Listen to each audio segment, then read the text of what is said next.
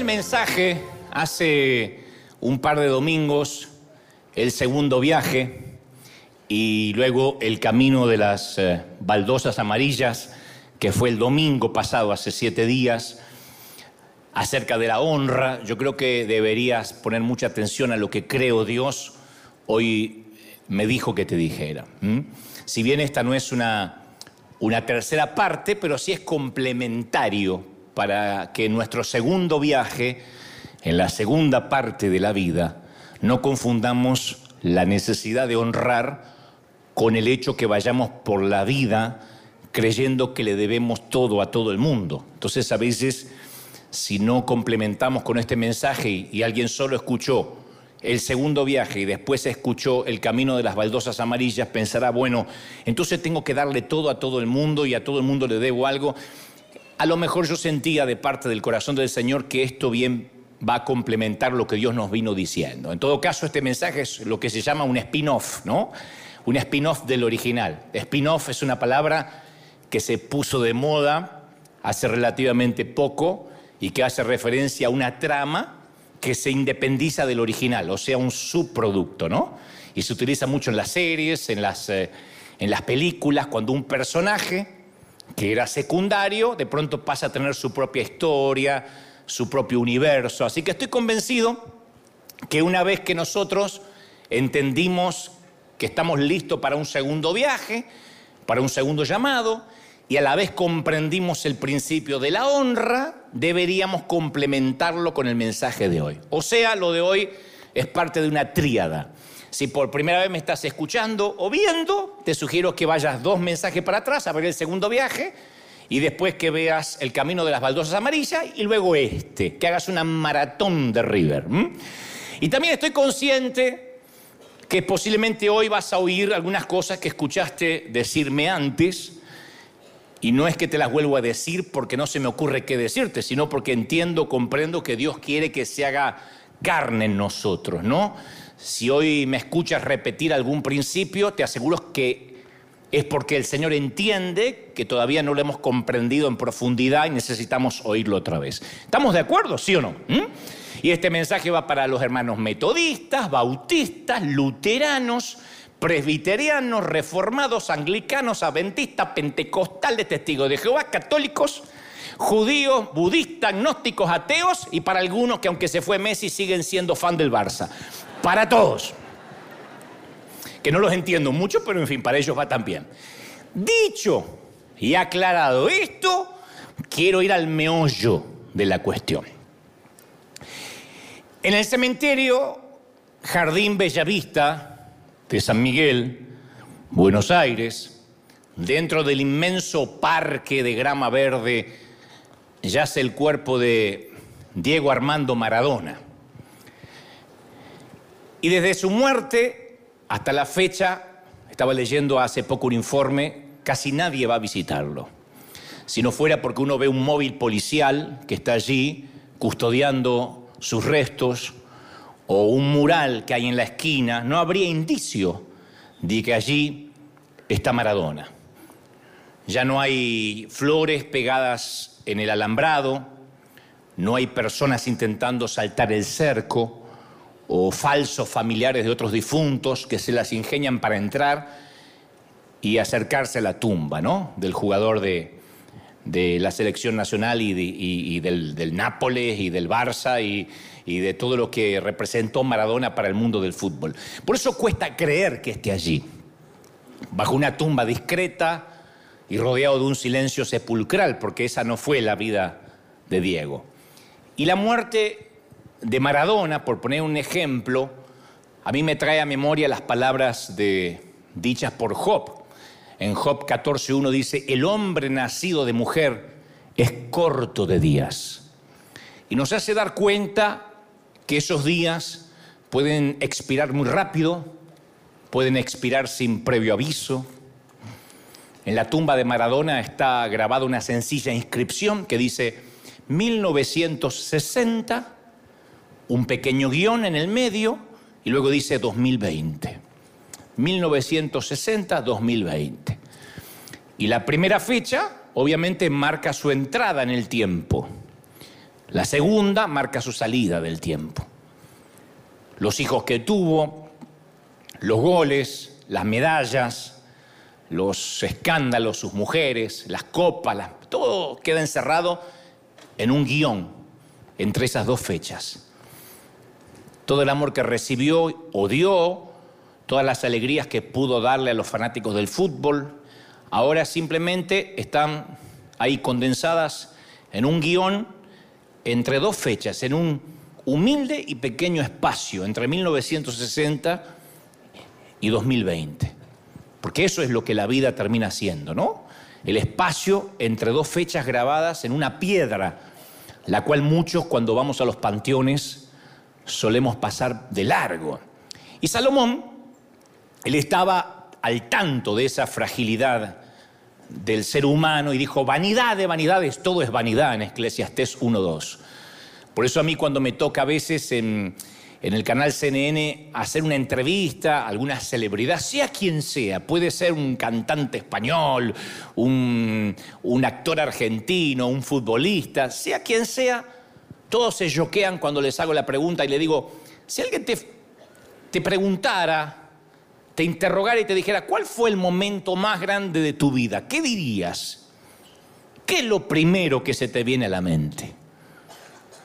No te conozco en profundidad, pero sé que ha habido algunos momentos extraordinarios de tu vida. Y algunos me dicen cuando gané un Emmy, un Oscar, cuando me consagré como actor, etc.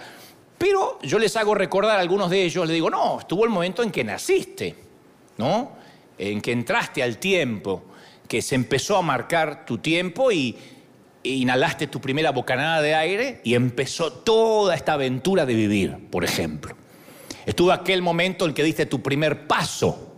Y esto va para todos nosotros. Estuvo el momento en que dimos nuestro primer paso. Y desde ese momento nos transformamos en un caminante. Y tu mundo y el mío nunca más fue el mismo. El mundo de nuestras madres nunca fue el mismo cuando empezamos a caminar. Y estuvo aquel momento en el que dijimos la primera palabra. Desde ese momento en adelante nos volvimos en alguien que habla, en alguien que se puede comunicar. Y desde entonces algunos no hemos dejado de hacerlo, hemos seguido hablando. Estuvo aquel momento en el que aprendimos a leer y se abrió un nuevo universo para nosotros. También estuvo el momento en que conseguimos nuestro primer empleo, la primera vez que íbamos a trabajar y a sustentarnos o a colaborar con el sustento del hogar. La primera vez que hicimos un amigo, que sentíamos que ganábamos un hermano del alma, un hermano de la vida. Salimos por primera vez con alguien que nos atraía. Salimos por primera vez a una cita. Algunos se acuerdan todavía y otros no tienen la menor idea de lo que fue una cita. Pero algunos recordamos aquella cita, el primer beso. Tal vez recuerdas el momento que te enamoraste el momento que sentiste mariposas en el estómago, que no es lo mismo que retorcijones de panza, eso es otra cosa. El momento que hiciste el amor por primera vez. O cuando nació tu primer hijo. Y esa cosita chiquita yacía en tus brazos y te llenaste de responsabilidad y también, ¿por qué no?, de, de miedo, ¿no? Pero pienso que el momento más grande de nuestra vida es este momento. Esto siempre le digo a los entrevistados. Este momento este tic-tac del reloj, este, este de ahora, este latido del corazón. El más grande momento siempre es ahora. No porque sea necesariamente placentero o feliz o fácil, sino porque este es el único momento que tenemos, no tenemos otro. Porque todo el pasado murió mientras dormíamos, el pasado quedó atrás. No hay remedio, no se puede rebobinar la cinta, ¿no? Jamás volverá. Y si vivimos en el pasado, perdemos la vida. No nos damos cuenta, pero perdemos la vida. Es como conducir un automóvil, digo siempre, mirando por el espejo retrovisor. Y el futuro siempre está más allá, en alguna parte. El futuro todavía no amaneció. Entonces uno puede pasar toda una eternidad esperando el mañana o afanado por el mañana. Pero si vives tu vida allí, en el futuro, de igual manera perderás tu vida. Perdemos la vida cuando la vivimos en el pretérito, en el pasado, o cuando la vivimos en el futuro. Pero este momento es el don irreemplazable de Dios para nosotros. Por eso el salmista dice, este es el día que hizo el Señor. Regocijémonos, alegrémonos en él. Este es el día, no mañana, no en la jubilación, no en las próximas vacaciones, no cuando los chicos emigren, no cuando la suegra se vaya a la eternidad. Este es el momento. Por eso el profeta dice que las misericordias de Dios nunca fallan, porque cada mañana se renuevan, cada mañana. Por eso el apóstol Pablo agrega y dice, así que tengan cuidado con su manera de vivir, no vivan como necios, no vivan como mensos, diría la versión Dios habla hoy en mexicano, no vivan como mensos, sino como sabios, aprovechando al máximo cada momento oportuno. Así que la vida, insisto, es un guion encerrado entre dos fechas, es el espacio entre dos citas, vivas bajo un puente o haya sido Diego Armando Maradona. La vida es minúscula comparada con la eternidad. La vida es solo una pausa entre dos notas de la sinfonía de lo eterno. Y no creo que la vida de una persona se pueda medir por el número de días. Porque los días pierden su significado cuando están delante de lo que significa la eternidad. No es la cuestión qué cantidad de días hayamos vivido, sino la calidad la calidad con la que hayamos vivido la vida, que la hayamos vivido despacito, disfrutando, bien. Y yo he visto a mucha gente, como seguramente ustedes, invertir en estiramientos de rostro, pliegues del estómago, cinturón gástrico, cantidades industriales de botox, reposiciones de cabello, planchado de arrugas. Pero no podemos rejuvenecer lo viejo, no se puede. No podemos detener el tiempo. A lo sumo seremos viejos planchados o viejos estirados. Mirá, ya viene una vieja planchada, a lo sumo. Porque a veces los cirujanos plásticos le hacen creer a la gente que una buena estirada te va a quitar 20 años de encima. No, te va a hacer una señora de 70 planchada. Nada más. ¿Vieron esas caras hinchadas que ahora están de modas? Esas caras hinchadas que parece que siempre recién se levantaron y están así. Y es porque le inyectan un montón de cosas, porque dice, te voy a inyectar para que no te veas viejo. Y le inyectan cosas y parece Chucky con paperas. Es una cosa espantosa. Pero al final de la vida, mis queridos, una persona no es más de las cosas que ha hecho, los sitios que ha visitado, las cosas que le han sucedido. La vida, como dijo alguien, es un álbum de recortes que han sido coleccionados independientemente cuánto les llevó coleccionarlos. La vida son días comunes, como dice por allí un genial autor. La vida no es el álbum de fotografía, bodas, cumpleaños de 15, navidades, nochebuenas. No, la vida son días comunes. Un día común enlazado con otro día común termina formando, conformando el collar de una buena existencia. Pero lo único que importa es el guion entre esas dos fechas. Lo importante es la manera en que llenamos los espacios en blanco entre la eternidad pasada, antes que naciéramos, y la eternidad futura, cuando nos vayamos más allá del sol.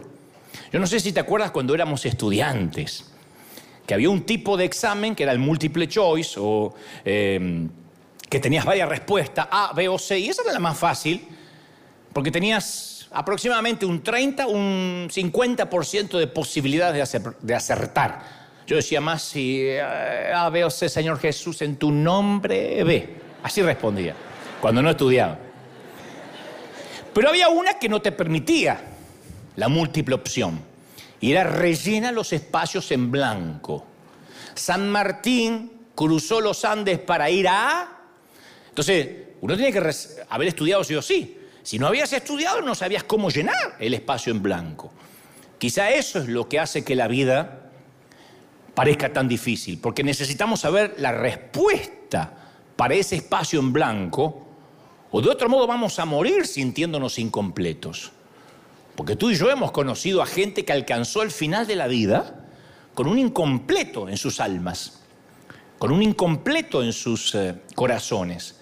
Rico, pero incompleto. Si no, no habría suicidios en los barrios más exclusivos. No habría gente quitándose la vida en las bañeras de Beverly Hills. Atractivo, pero incompleto. Reverenciado, pero incompleto.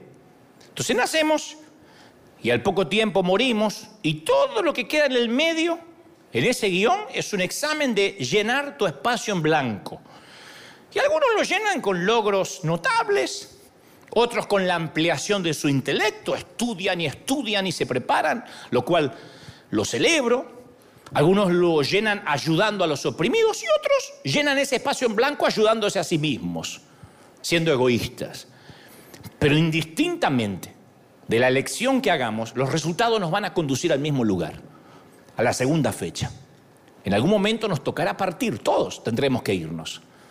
Tarde o temprano suena la campana o el timbre, el examen se termina y la suma total de lo que hicimos, ese contenido, entre el estrecho espacio entre la fecha de entrada y la salida al tiempo es lo que importa. Todo consiste en ese espacio, entre esos dos puntos. Ahora, ¿cuál es la mejor manera de rellenar ese espacio en blanco? ¿Cómo lo llenamos? ¿Cuándo es tarde para decir desperdicié mi vida? ¿Cuándo es temprano para empezar? Bueno, lo peor que podemos hacer es no tomar ninguna decisión en absoluto, dejarnos llevar por la vida. Decir, bueno, yo espero la muerte y dejarnos que los días se hagan abúlicos, comunes, llenos de desidia. No llegamos a ninguna parte. Y alguien dijo por ahí que si no tienes un camino claro, todos los caminos te conducen ahí, porque no sabes a dónde vas. Entonces uno tiene que decidir vivir intencionalmente, decir yo tengo que vivir porque en algún momento, sea quien sea, voy a terminar en un panteón, o por lo menos mi cuerpo terminará ahí. Y una de las mayores tragedias de la vida es llegar al final del viaje y darnos cuenta que podíamos haber hecho más, haber reído más fuerte, habernos divertido más intensamente, haber servido al otro más. Yo siempre te cuento que me ha tocado estar en algunos lechos de muerte acompañando a las personas en la estación final de la vida para su último, su último viaje, su último éxodo, y rara vez alguien se arrepiente de lo que hizo, porque ya saben que fueron perdonados por los errores, pero la mayoría se arrepiente de todo lo que no hicieron. Tuve que haber disfrutado más a mis hijos, debí haber jugado más con mis nietos tirándome la alfombra, me preocupé mucho por boberías que hoy son insignificantes. La mayoría cuando ve que la vida se le escurre entre los dedos se arrepiente de todo lo que no hizo. Hay una frase maravillosa que dice, todo lo bueno en esta vida te despeina. Las montañas rusas, nadar, hacer el amor, saltar, bailar y correr. Así que Dios quiera que vivas con tu cabello hecho un desastre. Porque todo lo bueno te despeina. Y todos nosotros tenemos que rellenar ese espacio en blanco, despeinados o no. Tenemos que pasar ese examen, sí o sí. Y Dios nos ha dado el don de determinar cómo vamos a usar la vida que Él nos ha otorgado. Porque nuestra vida es muy preciosa, a ver, para dejarlo en manos ajenas. No podemos confiar nuestra vida ni a nuestros padres, principalmente cuando ya somos adultos. El salmista nos recuerda la frágil belleza de nuestras vidas cuando escribe en el Salmo 103.15, el hombre como la hierba serán sus días, florece como la flor del campo, que pasó el viento por ella y pereció y nunca más se la conoció. A mí me recuerda eso a una a algo que nosotros llamamos en Argentina la flor del diente de león, que cortamos para soplar y era maravilloso hacerlo porque, primero por, la imagen visual, y después porque era también, tenía algo bello ver el tallo desnudo, ¿no? Y yo creo que muchos somos como esos dientes de león, como la flor del diente de león. Estamos aquí durante un tiempo, los años nos van soplando, y desde el intelectual al ignorante, la muerte extiende su poder universal sobre cada uno de nosotros indistintamente del credo, color, de la raza. Todos, señores, hemos de mirar la muerte cara a cara y todos dejaremos de existir. Antes que se suiciden en masa, porque me están mirando así diciendo, ay, y la bendición cuando viene. Yo digo, a la luz de esto, a la luz de esto, que a veces lo olvidamos, cada segundo de nuestra vida debería ser cuidadosamente saboreado. Cada hora debería ser cuidadosamente bien gestionada. Bendito los que reconocen la mercancía del tiempo, porque eso afecta a tu manera, el saber la finitud, el saber que nos vamos a ir, afecta nuestra manera de ver la vida, de ver el amor, incluso el ministerio. Nunca van a ver ustedes un anciano que no valore los pequeños detalles. Por eso uno puede ver a los abuelos pasar horas con los nietos. Y uno dice, bueno, es porque no tiene otra cosa que hacer. No, porque se da cuenta que eso es lo que debió haber hecho con sus hijos. Pero uno lo empieza a descubrir tarde. Por eso yo siempre digo, qué falacia, ¿no?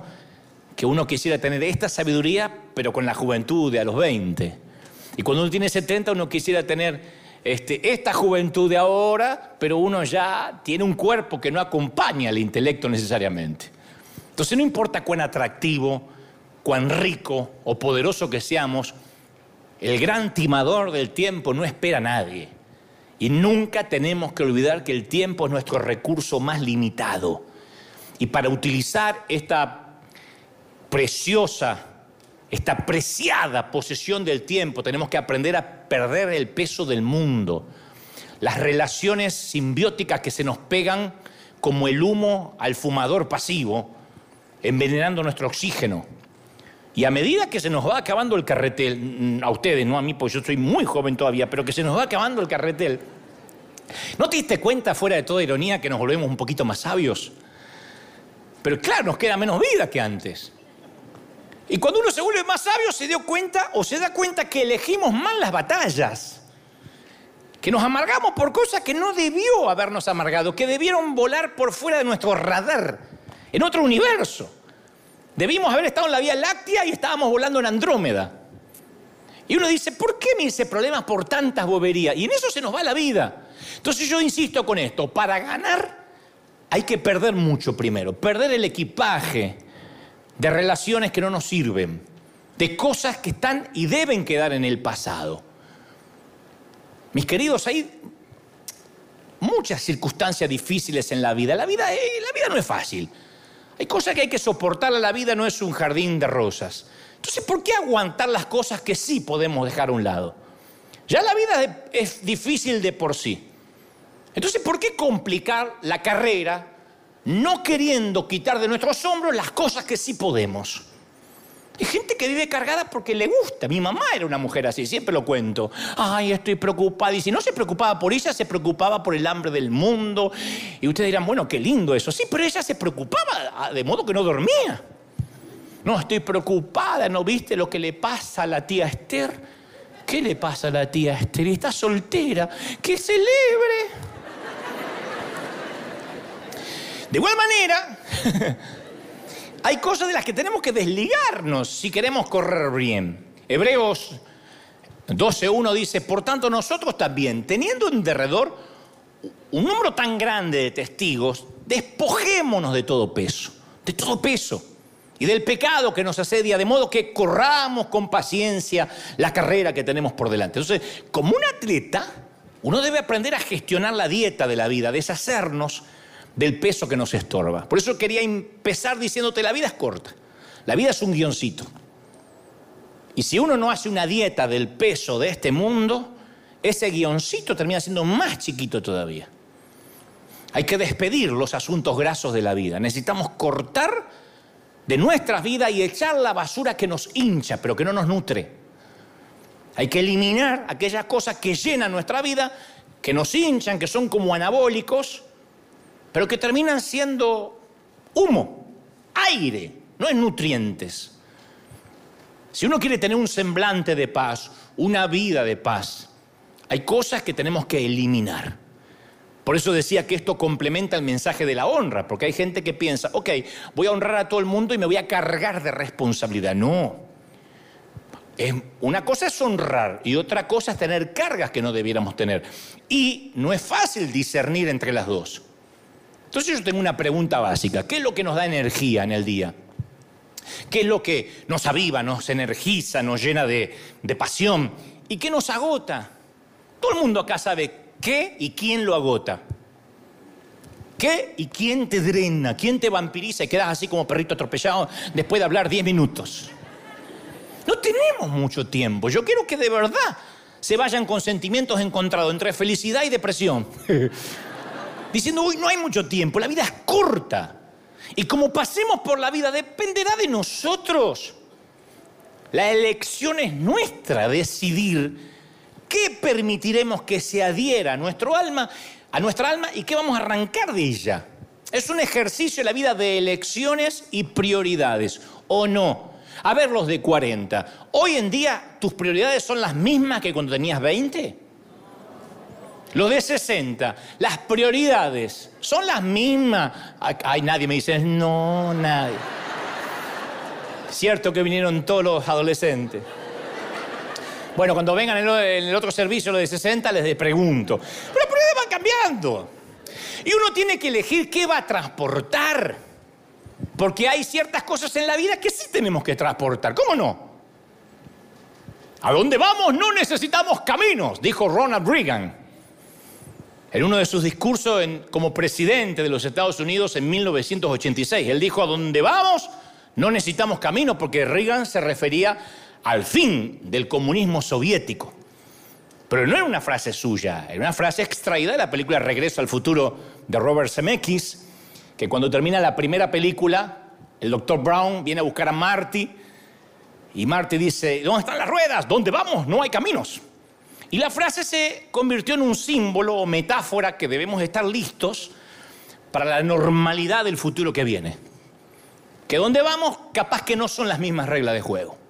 Por eso decía, es muy importante escuchar el segundo viaje, el camino de las baldosas amarillas y este mensaje, de modo que esta tríada nos pone en sintonía que estar listo significa cuándo soltar cosas, y una de las cosas más peligrosas es estar encadenados a nuestro pasado. Yo me he dado cuenta durante la pandemia que la gente del mundo decía, me liberó Dios del pasado, me sacó la culpa. Creyentes de 30 años recién logran soltar la culpa de un pecado que Dios le perdonó hace tres décadas. Ahora, convengamos, todos cometemos errores. Y tenemos que aprender a salir de esos errores.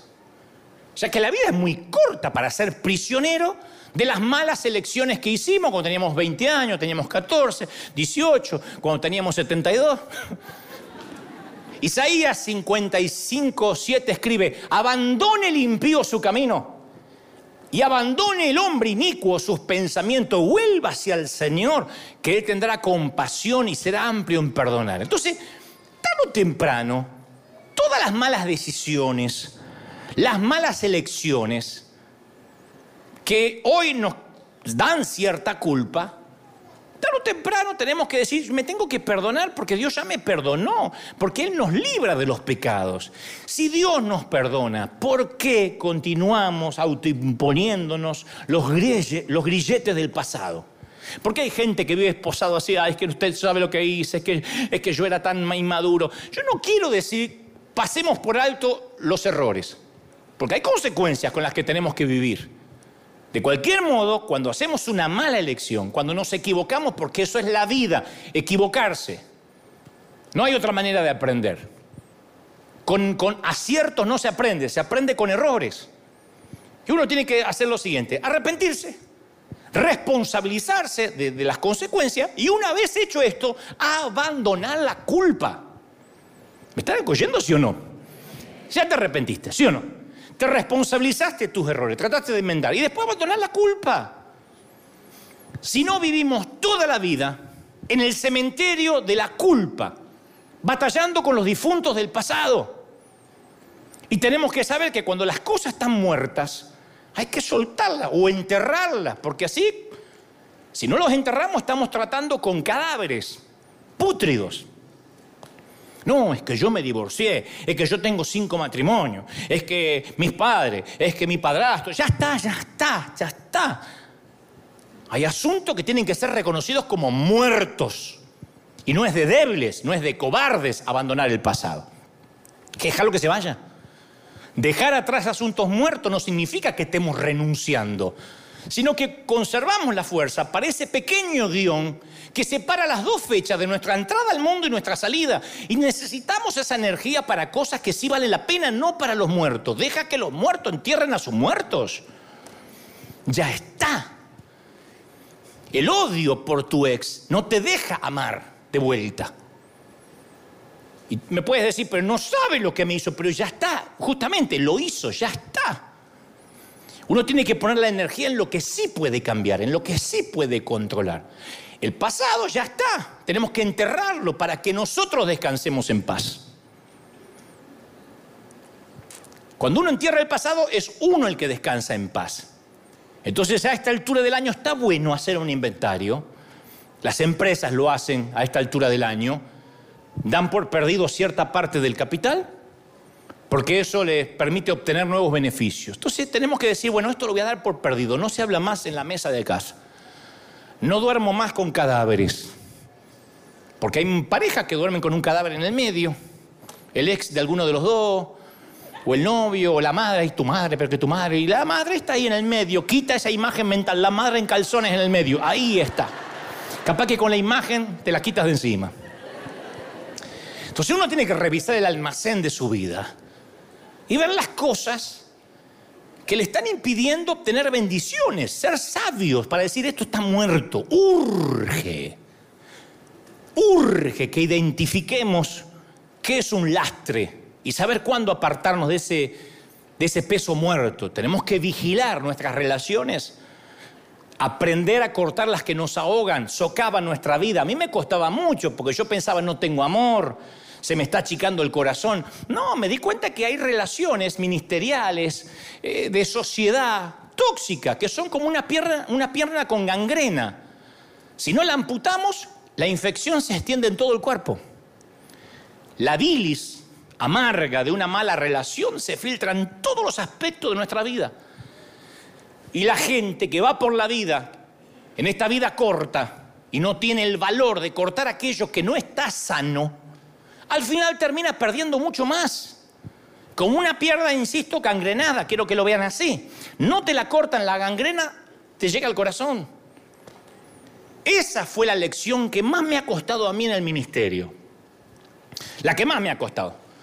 Porque yo empecé con mucha culpa. Yo vengo de una niñez con mucha culpa, donde la culpa era una manera de criar a nuestros hijos, a sus hijos, en el tema, en, en la cuestión de mis padres, ¿no? Entonces soy de la generación que si no te duermes, el viejo de la bolsa viene y te lleva. si no te portas bien, Santa Claus no pasa por casa. Todo lo que yo hacía generaba una reacción en cadena. Y yo leía que los gringos, los norteamericanos, los anglos, tienen una frase de cabecera. En la iglesia, en las empresas, en las compañías, son lentos para contratar y rápidos para despedir. Si te quieren contratar, tienes que hacerte análisis de orina para contratarte y todo. Y finalmente te contratan. Pero cuando la cosa no va, rápidos para despedirte. ¿O no? Y te ponen el disco rayado. I'm sorry. Y te dicen un viernes, I'm sorry. No, pero I'm so sorry. I'm sorry. ¿Pero por qué me despido? I'm sorry. Seguridad. Ya se terminó. Los hispanos somos exactamente al revés. Somos rápidos para contratar y lentos para sacarnos a alguien de encima. Y eso porque los hispanos somos vuelteros. Somos vuelteros para quitar a alguien del entorno que no suma y terminamos drenados. Tardamos este, años para quitarnos a alguien de encima. La gente te lo dice, ay, estoy ahí, el hombre me golpea. ¿Cuánto hace? ¿Cuándo empezó? No, hace poco, veintitantos años. Muchacha. ¿De verdad? Yo siempre recuerdo que tardé más de un año en quitarme a alguien a mi lado cuando yo sabía que saboteaba la visión. Literalmente. La visión era, alguien que estaba en el ministerio y yo sabía que la visión se había literalmente paralizado. No podíamos comprar el edificio, no podíamos salir de las deudas, todo se había paralizado. ¿Y saben qué, qué oraba yo? Le pedía al Señor que me lo quitara de encima. Señor, si no es tuyo, que se muera de un infarto, que le agarre. Un accidente cardiovascular, rápido, llévatelo sin dolor, llévatelo sin dolor.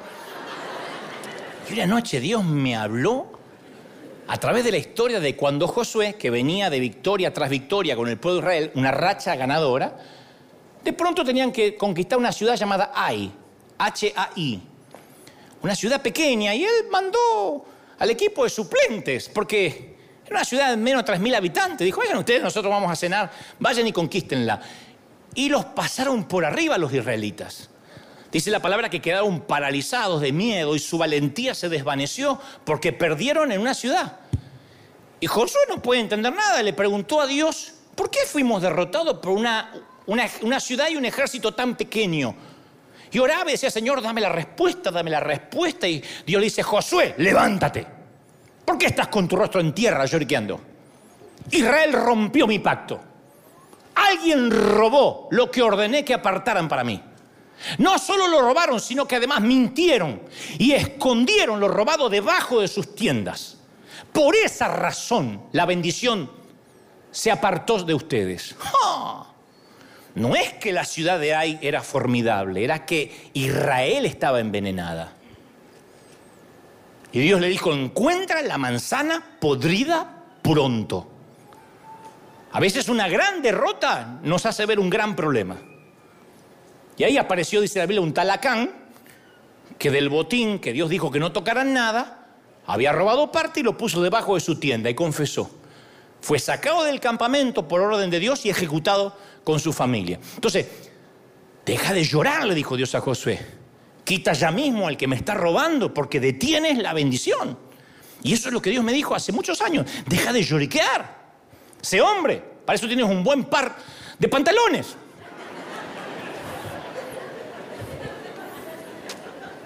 Y tuve que hacer lo que a veces no nos gusta, confrontar. Decir, hasta acá llegamos. ¿Qué revelaría una búsqueda en tu tienda? Una inspección sorpresa en tu carpa. Una redada en tu hogar. Una redada en tu hogar sin orden de cateo. Una redada en tu ministerio. ¿Qué encontraríamos? Y esto va para algún líder que me está viendo. Si subes a Jonás al barco, naufragarán todos en el viaje uno que esté fuera de la voluntad de Dios. Esto no hablo de la iglesia. La iglesia para gente rota, la gente para gente neurótica, para gente como ustedes y como yo. Hablo de cuando uno se asocia en un ministerio, en una sociedad, en algo en común y de repente todo se detiene. Los cielos se ponen de bronce. Uno tiene que aprender a decir por qué la bendición se fue. Si estoy haciendo las cosas bien, si me estoy esforzando. A veces tenemos que cortar a gente que literalmente te está robando la bendición. Esto no es falta de amor. Voy a hablar de esto en unos minutos. No es falta de, a ver, de misericordia. Es saber decir hasta acá llegamos porque me va a hundir el barco por más buenas intenciones que tenga. Otra de las cosas que nos tenemos que despojar para vivir ese guioncito, esa vida tan corta, es la vieja deuda, que de esto hablé. Por eso dije al principio, hay cosas que vas a oír otra vez porque yo que soy torpe para entender, necesito oírlo de vuelta. No hablo de las deudas eh, financieras, que está bien, está muy bueno pagarlas a todas. Hablo de las deudas emocionales que viene gente y nos deja nuestro buzón porque nos ayudaron alguna vez. Y estuvieron allí para nosotros cuando lo necesitamos. Entonces, aprécialos, honralos. Dios nos habló eso el domingo pasado. Hay que honrarlos pero evitar que la gente deje en nosotros un sentimiento de endeudamiento eterno, eso no es honra. Como suele a veces suceder con familiares. No, digan amén, porque hay gente que los está mirando, pero yo sé que sucede con familiares. ¿Viste los familiares que llama por teléfono en vez de hola te dice, te acordaste de llamar? Por fin te acuerdas que tienes una madre. Hasta los padres a veces son así. O gente que nos dice, eh, tú que tienes más dinero que yo, tienes más obligaciones. ¿Y por qué? Porque tienes más obligaciones. Te fue mejor que a nosotros, así que tienes que ayudar a todos tus familiares, hasta los primos que no conoces, tienes que ayudar. ¿Por qué? si cuando tenía que trabajar no me vino nadie a ayudar. Y ese síndrome de te estaré siempre agradecido suena noble, pero le roba la gloria a Dios porque insinúa que estás donde estás por la persona que Dios usó. Entonces no confundamos honrar con, vivir endeudado emocionalmente. Me están mirando así como medio raro, me explico? Una cosa es honrar, otra cosa es tener una deuda emocional de por vida. Porque las bendiciones solo vienen de Dios. Alguien tiene que decir amén. ¿Vienen de Dios, sí o no? Vienen del Señor. Ahora, ¿Él usa gente para abrirnos una puerta? Sí. Debes darte cuenta que usó gente, pero es tu don el que hace que esa puerta permanezca abierta. Es como un futbolista. El manager lo lleva a probar, hace el contrato, pero después el futbolista tiene que salir a la cancha y demostrar que merece la titularidad. Su, su nivel de habilidad hará que permanezca en la liga. Entonces, ¿hay gente que nos abrió la puerta? Sí. Bueno, te lo agradecí, te honré. Pero el endeudamiento emocional nos debilita, nos ata con la gente, que se quiere llevar el mérito de lo que Dios ha hecho en nuestra vida. Entonces, insisto, no me estoy desdiciendo. Siempre que puedas, honra, pero sin culpa. La honra es sin culpa. Te honro porque quiero, te honro porque yo soy honorable. No porque me siento culpable, no eres capaz de darme, te pedí y no me diste. Tienes la cara para pedirme que te lo devuelva cuando yo te ayudé. No, no, yo te honro porque quiero. Cuando alguien sea una bendición para ti, reconócelo, pero no te sientas endeudado por el resto de tu vida. En algún punto tenemos que decir, ya está, es suficiente. Aún con nuestros padres, que yo siempre hablo de honrarlos. Pero en algún momento uno tiene que decir, basta, ya está. Tú no eres la salvadora de la familia, tienes hermanas, tienes otros hermanos. Entonces una vez se carga sobre los hombres que si yo no lo hago, ¿quién lo va a hacer? No hagas nada, no llames por teléfono por culpa. No mandes feliz día del amigo porque se te arma un lío con el amigo porque no es amigo. Ay, no le dije feliz día del amigo, ay, se me va a armar una. Entonces no es una amiga. Es una relación tóxica que si no le mandas un textito te quiere demandar. ¿Para qué conservar esa gente? Romanos 13, 7 dice, pagad a todo lo que debéis. Al que tributo, tributo. Al que impuesto, impuesto. Al que respeto, respeto. Al que honra, honra. No debáis a nadie nada. Amaros unos a los otros. Porque el que ama al prójimo ha cumplido la ley. En algún momento la deuda tiene que estar pagada con todos. El problema viene cuando permitimos que otros manipulen nuestros sentimientos de gratitud. Eso está mal. Porque todos tenemos gente que nos ha bendecido y nos sigue bendiciendo que no vamos a olvidar. Los honramos, debemos hacerlo, pero siempre habrá alguno que quiera más de lo que merecen. Y la gente que quiere más de su justa porción nos va a drenar. Porque el bronce del reconocimiento nunca se termina. Cuando se me acerca alguien, yo siempre veo si es alguien que va por el cobre o por el bronce. El cobre tipifica el dinero. Esos son los más fáciles. ¿Cuánto me cobras por esto? Tanto. Te pago, no hay reclamos. El que dice, yo no quiero nada, ¿eh? Yo no quiero nada. A mí no me pague. Ese te termina saliendo carísimo porque no terminas nunca de pagarle. Nadie viene a casa a hacerme un trabajo, aunque sea de la iglesia y que no me cobre, porque no viene más. ¿Por qué? Porque tengo temor me ha pasado en Argentina, nos ha pasado de que gente viene y dice, no, no, no, no, esto se lo hago. ¿Cómo le voy a cobrar a usted? Y después hubiese sido más barato un pacto con el diablo porque solo me pedía el alma. No se termina más. Le debo la vida. No, quería ver si usted me compraba un auto. Un auto, ¿y se acuerda cuando le arreglé el grifo la vez pasada? Sí, te hubiese pagado el grifo, desgraciado. Entonces hay que soltar las cenizas de las hipotecas emocionales. Porque desgraciadamente puede ser difícil quitar, quitarlas de encima, pero a donde vamos, no todos nos pueden acompañar. Es así. A donde vamos no hay caminos. Dios te dice que dejes atrás la parentela, como le dijo Abraham, deja atrás tu parentela. En determinado momento nos tiene que dejar, no porque estamos en contra de la familia, pero hay un momento que Dios te dice, deja la parentela. Y no, Abraham se lleva a Lot, al sobrino. Deja tu parentela y sal de la tierra. Y él se lleva al sobrino. No te lleves a Lot si Dios no te lo manda. Dios te dice, llévate el sobrino, llévatelo. No te dice, no te lo cargues. Porque no todos están listos para tu segundo viaje, para el nivel de vida donde vas. No todos. Y tienes que hacer elecciones difíciles. duelen. Tienes que decidir quién te va a acompañar por el resto de tu vida. Yo estoy hablando específicamente sobre las relaciones que están a veces arraigadas por el pasado, por historias comunes. No podemos reír siempre recordando viejos tiempos, rememorando los tiempos que se fueron, porque al igual que un par de zapatos viejos, son cómodos, pero tienen agujero en la suela. ¿Y hasta dónde nos van a servir para seguir caminando? Y hay relaciones que están basadas en antiguos lazos de amistad que a veces no pueden llevarnos al futuro.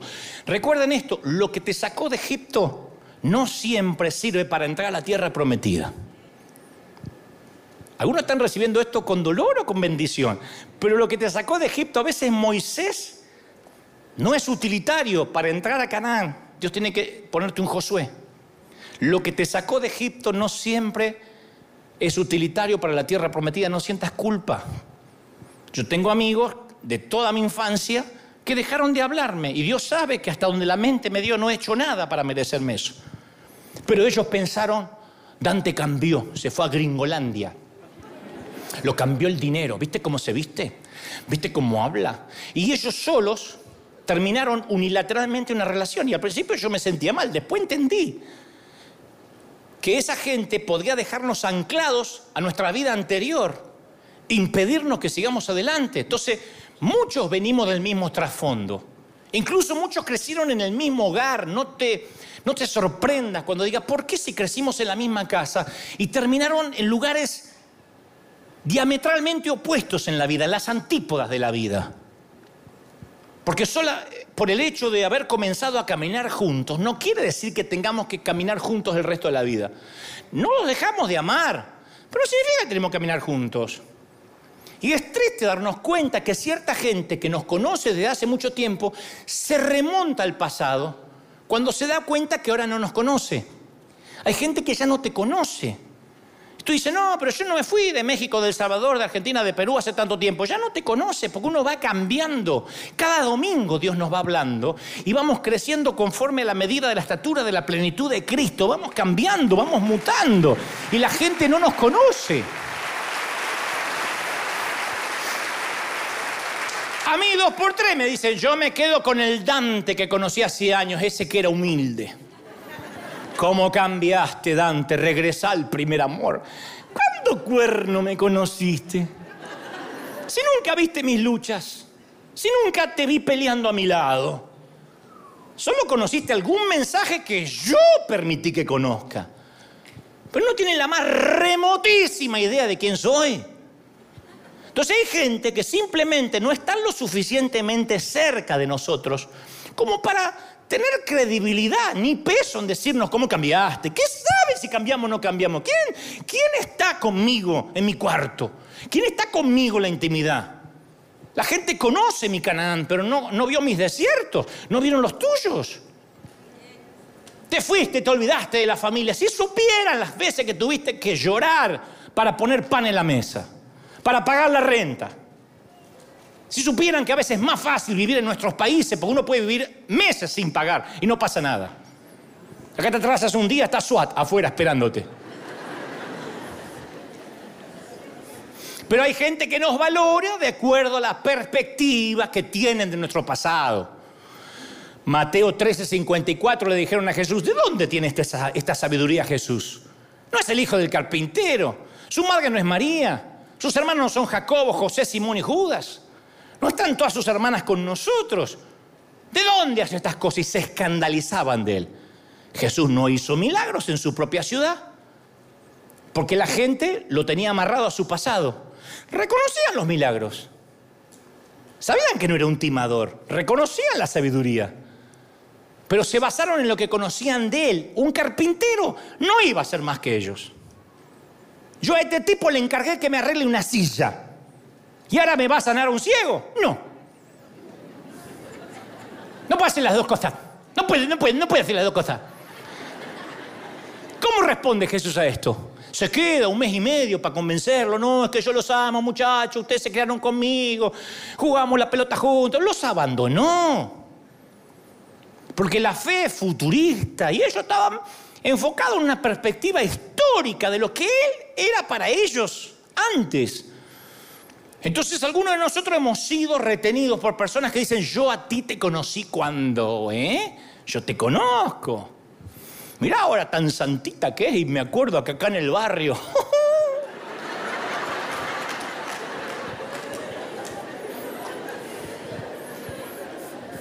Yo me acuerdo. Mm.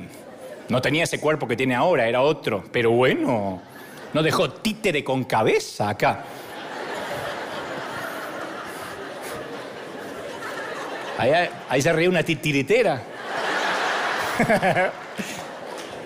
Entonces nos mantienen en una etapa del pasado que ya no existe y nos juzgan en base a lo que fuimos, no en quienes somos ahora, y mucho menos en quienes podemos ser en el futuro. Y esas antiguas relaciones nos quitan el impulso para volar, para alcanzar el futuro. Nos quieren mantener en el pasado. Dios quiere hacer grandes cosas contigo. Pero es necesario que a veces te alejes de los viejos tiempos. Capaz que te resulta difícil porque los amigos del pasado quieren que te quedes en los caminos del pasado. Especialmente si ellos no han podido salir de ese pasado, si tus familiares no salieron de ese pasado. Ahora es un regalo tener gente a nuestro lado que sabe de dónde venimos, sabe a dónde vamos. Somos afortunados si tenemos gente así. Pero si hay que sacrificar una de las dos, el pasado quedó atrás.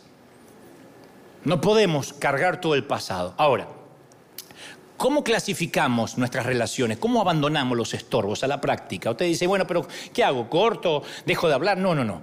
Primero hay que aceptar las realidades decepcionantes, porque el autoengaño es el enemigo de la grandeza. Tenemos que reconocer que ciertas relaciones se terminaron. No es falta de amor, pero a veces nos ponemos a rehabilitar, a ayudar, querer que la gente cambie. Y hay una edad en que ya no puedes hacer que la gente cambie. Hay una edad que hay que esquivarlos. ya no se puede. Hay gente que ya no, no quiere cambiar. Hay gente que sí, hay gente que no. Yo te voy a confesar algo. Yo suelo blindarme mucho, no porque sea un tipo rencoroso, sino porque es todo lo contrario. Yo tengo la tendencia a cometer el mismo error. Siempre otorgo el beneficio de la duda, porque yo soy producto de la gracia. Entonces a veces me blindo porque sé que si la persona que me falló tres veces vuelve a mí, yo hago que me, fracase o que falle por cuarta vez. Yo he entendido que no podemos ayudar a todo el mundo. Tenemos que tragarnos el orgullo con un vaso de realidad y saber que hay gente que no va a cambiar, el Señor la va a cambiar, pero no nosotros. No podemos tener una batalla de voluntades toda la vida. Podemos ser más productivos si no usamos nuestro tiempo en debatir, en defender nuestra postura. Hay gente que tiene que defender, hay, pastores atrapados por sus ancianos y sus diáconos. Cada cosa que el pastor siente la tiene que defender. Yo no estoy de acuerdo, ¿cuántos votamos en contra? Hay un montón de viejos votando en contra y el pastor no puede avanzar. Entonces la gente, no toda la gente tiene tiempo para pasar su vida aclarando constante malentendidos, sentimientos heridos, eh, personalidades de cristal, egos dañados. ¿Qué te pasa, hermano, que no me hablaste? Es que el domingo pasado fui al baño y me ignoraste. ¿A dónde estabas? Por el olor te voy a reconocer. ¿Dónde estaba?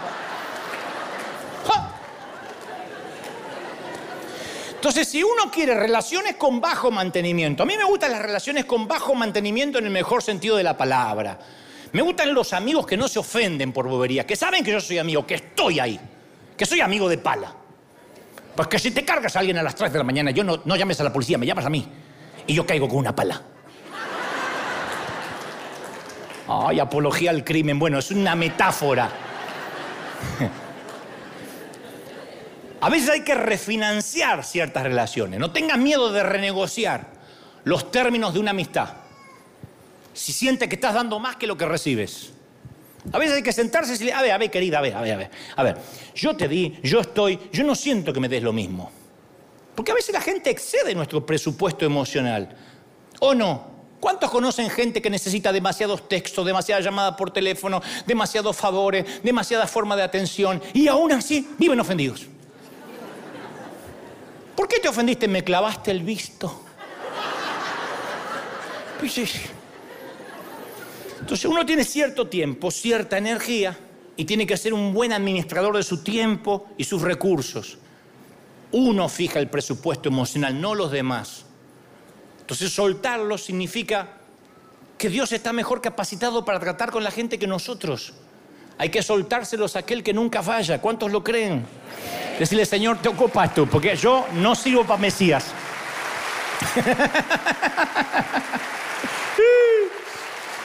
Dos, no intentes ser el Dios de nadie. Mi mamá decía, el que se mete a Mesías termina crucificado.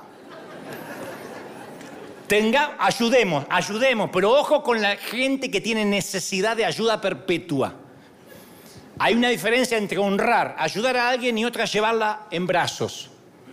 Hacer una siembra a alguien es una cosa, la asistencia social perpetua es otra.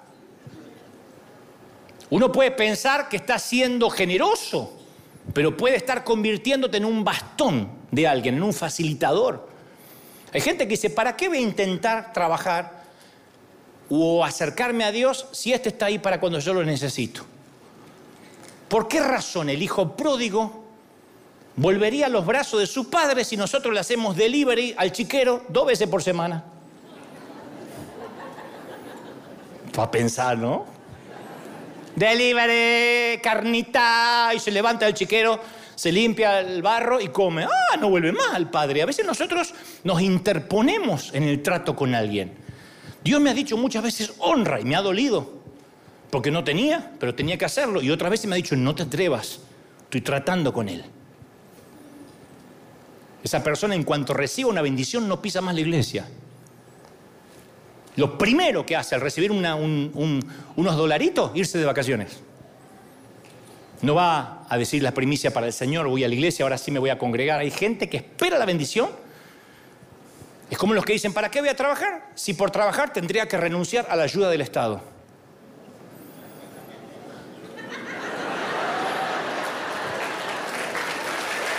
No puedo.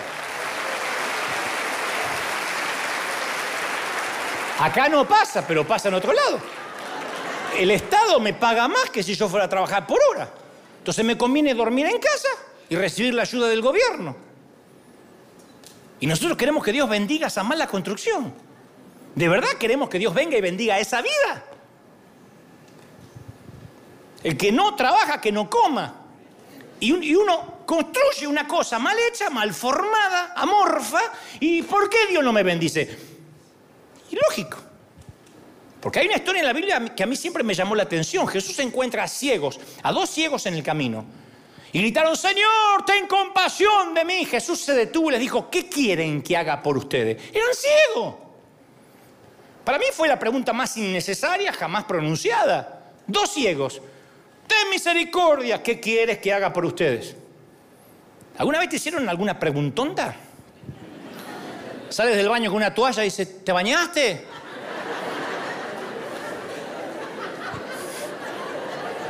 Llegaste y dice, ¿viniste? No, no, no, mando siempre el holograma primero. Hay una vez me dijeron, llegué empapado, me dice, está lloviendo. No, me puse a orinar haciendo la vertical.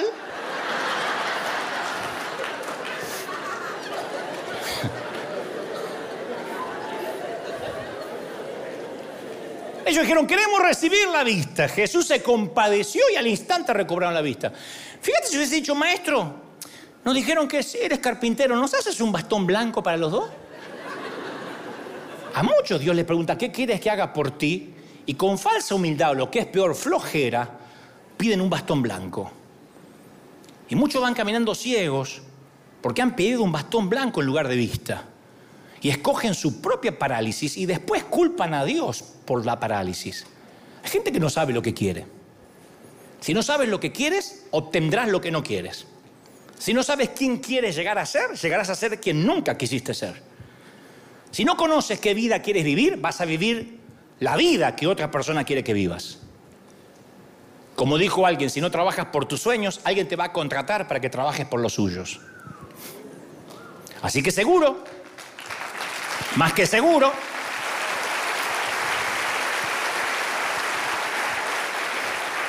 Que el ayudar a otros nos hace sentir bien, pero nuestra necesidad de ser necesitados Ay, es que si a mi hija yo no la ayudo, ella pobrecita, ella está sola, se divorció, no sabe qué hacer, es una niña, tiene 43.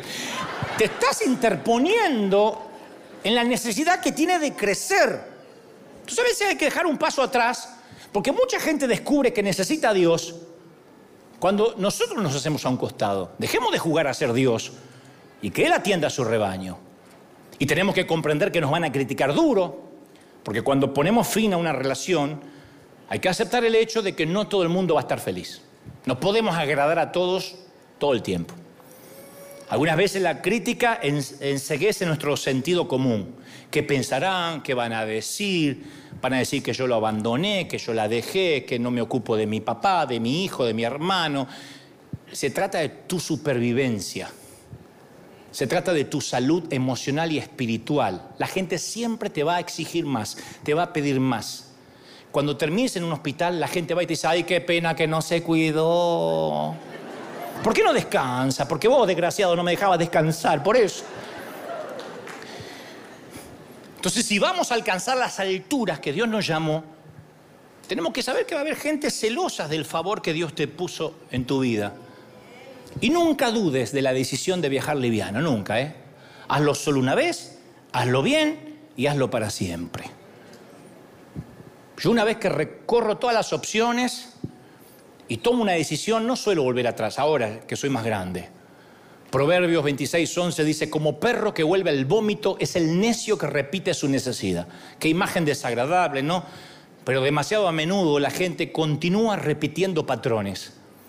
Y para aprovechar nuestra vida necesitamos ser más conscientes del tiempo y no podemos perderlo con repeticiones tontas. Ya está. Yo amo a gente que tuve que cortar por mi salud emocional, porque buscaban la manera de drenarme cuando sabían que yo tenía que ser un canal de bendición. Y tuve que decir, bueno, se terminó. Algunos son parientes, otros son amigos de años, y dije, Señor, o me cuido yo o nadie va a cuidar mi salud. Me cuido de no tener rencor, ¿eh? Entonces, si ahora mismo tienes una vida que parece un garage, lleno de escombros, de chatarra, es necesario que en este mes de noviembre hagamos un inventario, no pasar de, mes ni empezar el nuevo año cargado. El Señor te ama demasiado, no sabes cuánto como para permitirte viajar con sobrepeso. Y capaz que estás listo para tu segundo viaje, pero tienes tanto peso, tanta basura acumulada, que estás perdiendo la alegría de vivir. Y lo que es peor, la productividad de tu llamado. Entonces uno tiene que tomar el control de su propia vida y dejar, impedir que otras personas manipulen nuestras decisiones. Porque al igual que un avión, nosotros podemos transportar cierta carga. Demasiadas maletas no va a permitir que subamos vuelo, que levantemos la nariz. O en todo caso nos vamos a estrellar. Y la mayoría de la gente vive sobrepasando el límite de peso. Y de verdad que por un guioncito así que te separa de tu fecha de arribo al mundo y tu fecha de despedida, ¿vas a vivirlo con sobrepeso? Yo me pasé años motivados por complacer Quería complacer a los religiosos, quería complacer a otros pastores, quería complacer a la gente. Hay gente que se congrega acá que dice, es mal pastor, porque nunca lo puedo saludar, porque nunca puedo tener su celular. Y hoy otro dice, uy, me fascina, porque no, no me complican la vida. Hay unos que dicen, uy, me gusta cómo se viste. Otro dice, qué ridículo cómo se viste. Hay unos que dicen, qué bien que habla. Otros dicen, qué aburrido. Es imposible, ni Dios puede satisfacer a todos.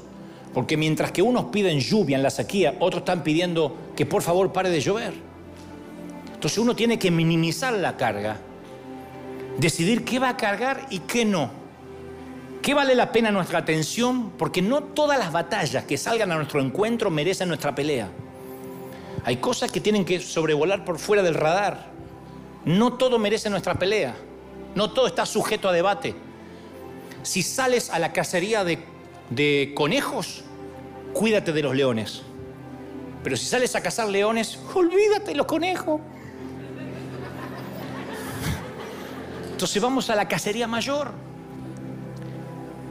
Yo te conté que hace poco, en la pandemia, conté que hace poco yo escuché a René Brown, a Brené Brown, perdón, una profesora e investigadora que estudia la valentía y la empatía hace 20 años y escuché una, una charla TED de ella. Y ella suele decir, si son valientes con su vida, si viven en la arena del circo romano, de vez en cuando quiero que sepas que te van a dar una buena paliza. El bajar a la arena de la vida significa que te van a dar una buena paliza. Imposible ser boxeador y no esperar que alguna vez no te rompan la trompa. Te vas a caer, vas a fracasar, vas a conocer el sufrimiento.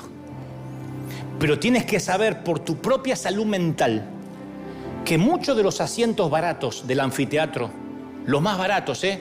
los de allá arriba, no los VIP, los más baratos, están llenos de personas que jamás bajarían contigo a la arena.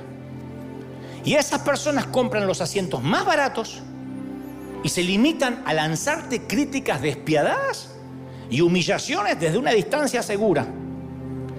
Es la colección de espectadores que se creen que saben mejor que nosotros lo que deberíamos hacer, como deberíamos hacerlo, porque ellos jamás se ensucian.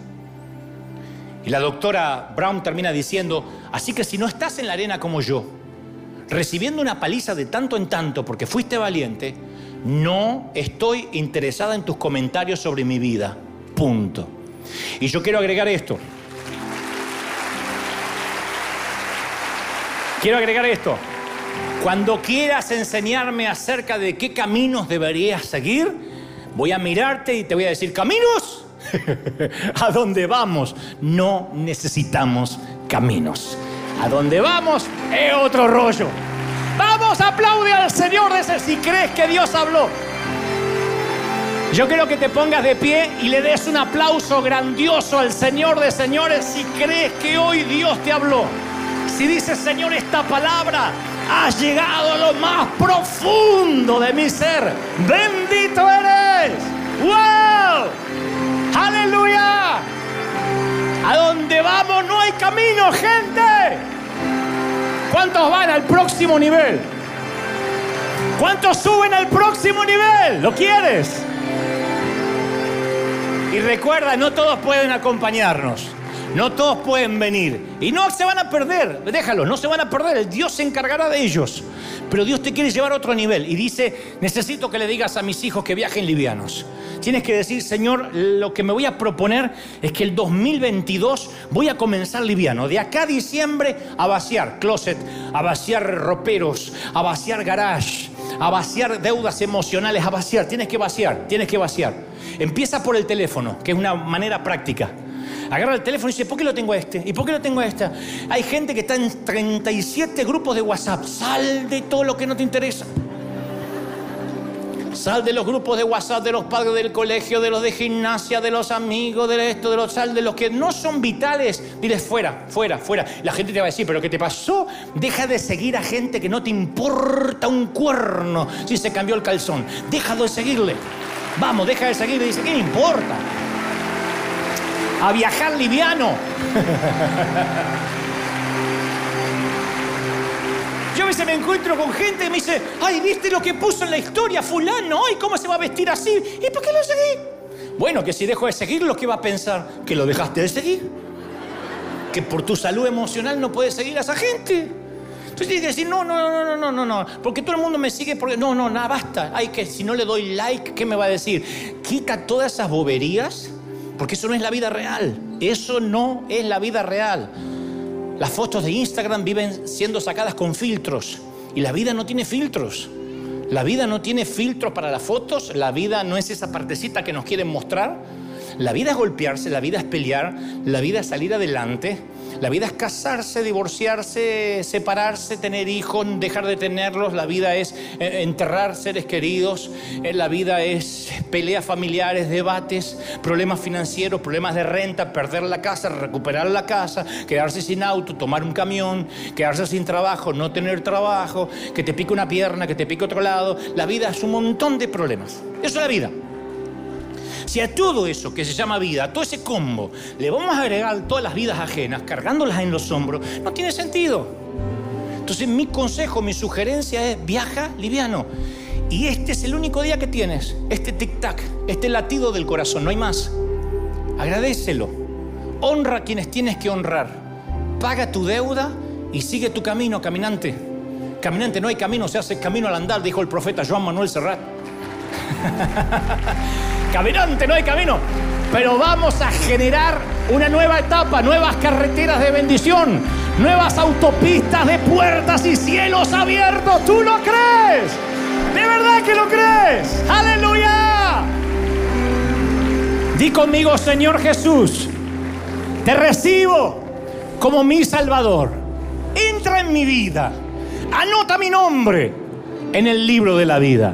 Amén y amén. Quiero orar por todos. Levanta tu mano al cielo. Vamos que nos estamos yendo. Padre, estoy orando por niños, jóvenes, ancianos y adultos. Oro por todos los que están aquí ahora repletando la arena, por los que miran de otras partes del mundo, porque viene un tiempo de liberar cargas, de quitar socios que han drenado la vida económica de muchos, de sacarnos de encima relaciones tóxicas, amigos que han contaminado el entorno. Viene un tiempo de bendición, un tiempo de puertas, de cielos abiertos, un tiempo, dice el Señor, donde yo voy a bendecirte al 30, 60 y al 100 por uno. Una vida donde Dios dice, yo voy a llevarte a nuevas dimensiones, a un nuevo nivel. Yo te llevo donde ojo no vio, ni oído yo, ni han subido a corazón. Vamos, levante las manos, iglesia. Algo está ocurriendo aquí en la atmósfera. Algo está ocurriendo hoy. Y yo siento que esta gloria, esta unción llega a toda la gente en distintas partes del mundo. A los que dicen, Señor, es tiempo de cambiar, es tiempo de renovar, es tiempo de transformar, porque vienen tiempos donde vayamos no hay caminos. Donde vamos no hay caminos. Donde vamos en una nueva normalidad. Y no todos entendieron la normalidad nueva. No todos están listos para ver tu favor, te odiarán por tu favor. La gente tiene miedo y cuando tiene miedo, inmediatamente tras el miedo viene el odio. La gente cuando tiene miedo desconoce y cuando desconoce odia lo que desconoce. Y te atacarán por tu favor. No entienden la bendición de Dios que reposa sobre ti. Y cuando no entienden el favor que está sobre ti, atacan, critican pero dice el Señor, he aquí, yo como poderoso gigante, he aquí estoy contigo, mayor es el ejército que te rodea que los que vienen en contra. Yo te sostengo, dice el Señor. Yo te bendigo, dice el Señor. Yo no te dejo, dice el Espíritu Santo. Sopla Dios sobre niños, jóvenes, ancianos y adultos. Ahora, ahora presencia del Espíritu sopla, de los cuatro vientos sopla. Estás recibiendo una nueva temporada, dice el Espíritu. Te estoy revelando una nueva temporada. Más, los que tengan bautismo del Espíritu intercedan como Dios les da. Los que no oren como el Señor quiere que oren, pero algo se está soltando.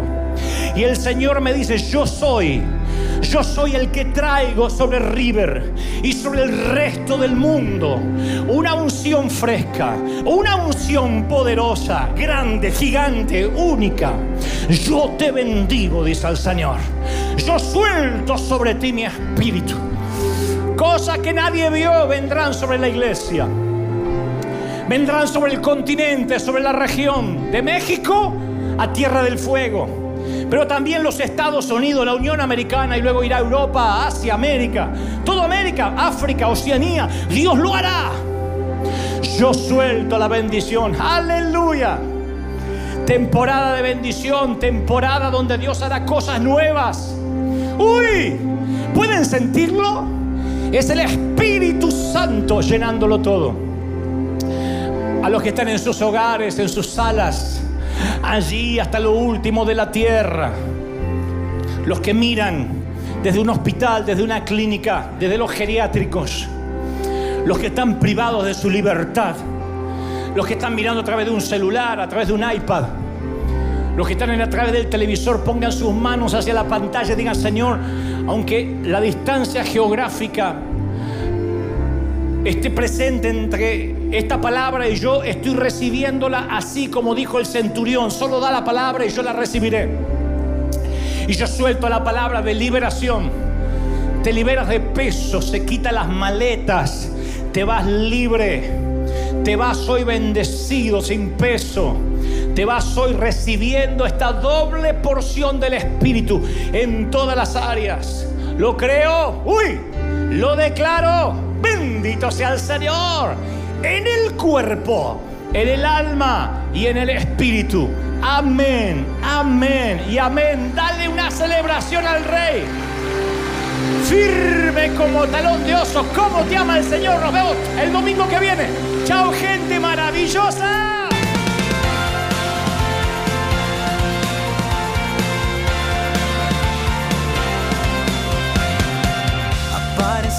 Apareciste una noche de soledad, abandonado y perdido te reconocí. Tu voz diciéndome no temas, yo estoy aquí. El Padre me envió por ti y me curaste las heridas, me sanaste mi Jesús. Todas mis cargas las dejaste allí en la cruz. Algo tan grande no lo puedo comprender. Tu dulce voz diciéndome una y otra vez. Oh, oh, oh,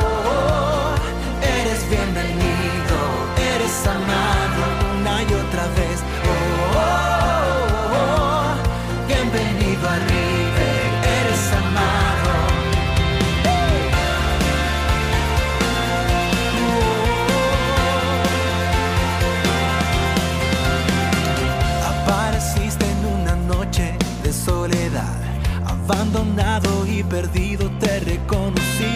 Tu voz diciéndome no temas, estoy aquí.